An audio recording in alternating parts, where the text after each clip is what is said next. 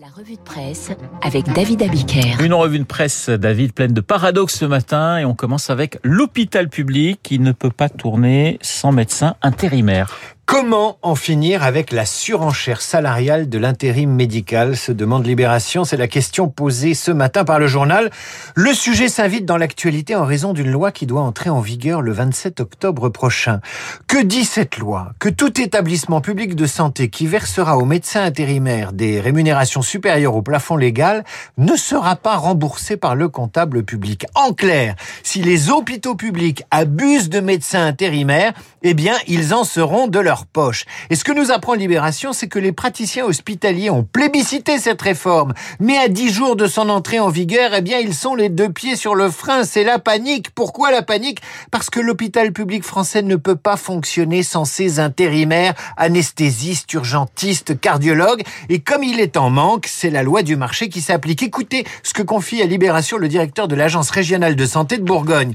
Quand vous êtes praticien hospitalier statutaire, c'est-à-dire permanent, que vous vous comme le dindon de la farce, vous êtes moins payé que les intérimaires, vous avez plus d'astreintes et c'est à vous de faire tourner la boutique. Alors ces mêmes médecins qui voulaient qu'on réduise l'intérim, eh bien ils redoutent désormais l'échéance du 27 octobre. Ils la redoutent notamment dans les déserts médicaux et les hôpitaux de taille petites et moyennes. Pourquoi? Parce qu'ils anticipent le retrait de certains médecins intérimaires qui renonceront à leur vacation si ces tarifs baissent.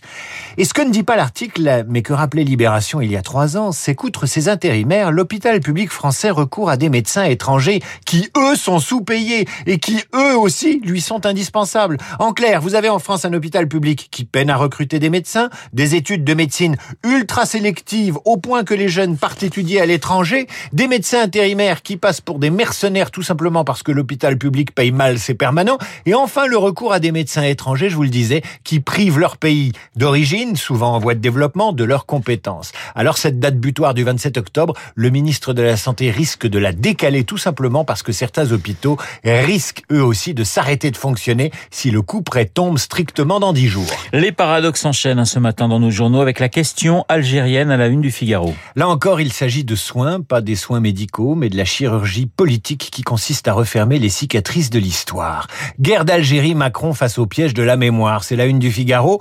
En rendant samedi hommage aux victimes du 17 octobre 61, le chef de l'État prend le risque, écrit le journal, de heurter les tenants de la fermeté vis-à-vis d'Alger sans satisfaire les partisans de la repentance. Lisez le Figaro ce matin, vous comprendrez pourquoi la stratégie du en même temps quant à la question algérienne est une stratégie risquée. Samedi, Emmanuel Macron honore la mémoire des Algériens tués à Paris alors qu'ils manifestaient le 17 octobre 61. Voilà ce qu'il déclare. Les crimes commis cette nuit-là sous l'autorité du préfet Maurice Papon sont inexcusables. C'est le même président qui déclarait récemment à l'Élysée devant de jeunes Algériens, Algériens que le système politico-militaire d'Alger entretenait une rente mémorielle et qui se demandait ouvertement s'il existait une nation algérienne avant la colonisation française. Déclaration qui provoquera évidemment la colère des autorités algériennes. Et c'est encore le même Macron en février 2017, pas encore président de la République et en visite à Alger, qui déclarait la colonisation est un crime contre l'humanité, une vraie barbarie. Un coup de barre à droite, un coup de barre à gauche et c'est pas fini puisqu'en mars 2022, la France et l'Algérie célébreront les 60 ans des accords déviants sur l'indépendance de l'Algérie. Toute la question est de savoir si ce 19 mars prochain-là, tout le monde célébrera la même chose en même temps et dans le même état d'esprit de concorde pas certain. Le magazine Néon Radiographie, le travail vu par la jeune génération. Tandis que le Parisien Emploi fait sa une sur ses managers qui ne veulent plus manager, ils en ont ras le bol. Néon Magazine, qui est un magazine pour les jeunes, qui exprime la voix des jeunes, titre Travail, on change tout. Et je vous recommande sa lecture ne serait-ce que pour vous faire une idée du travail vu par la jeune génération. Harcèlement, abus sexuels, burn-out, pénibilité, victimisation au photocopieur, la CGT n'a pas de souci à se faire la relève et là, la jeunesse ne revendique pas, elle chouine. Dans le Figaro Économie, une histoire plus amusante. Le patron de Volkswagen qui a sollicité Elon Musk, le patron des voitures électriques Tesla, pour venir parler motivation à ses cadres. C'est un peu comme si McDo demandait à Burger King de venir parler cuisson des frites à ses cuistots.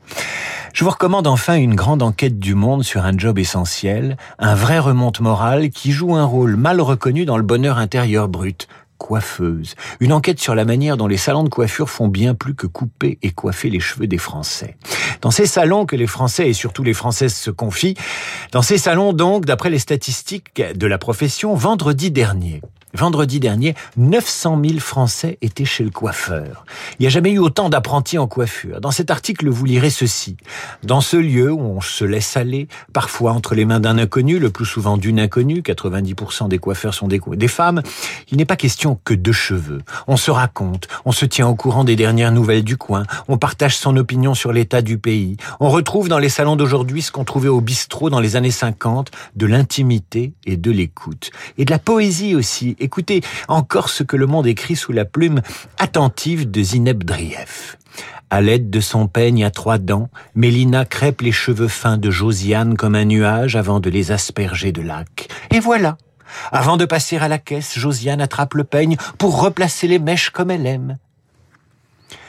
C'est une cliente tatouée et silencieuse qui est juste à côté et qui s'ennuie pendant la pose de sa couleur, une couleur au burn.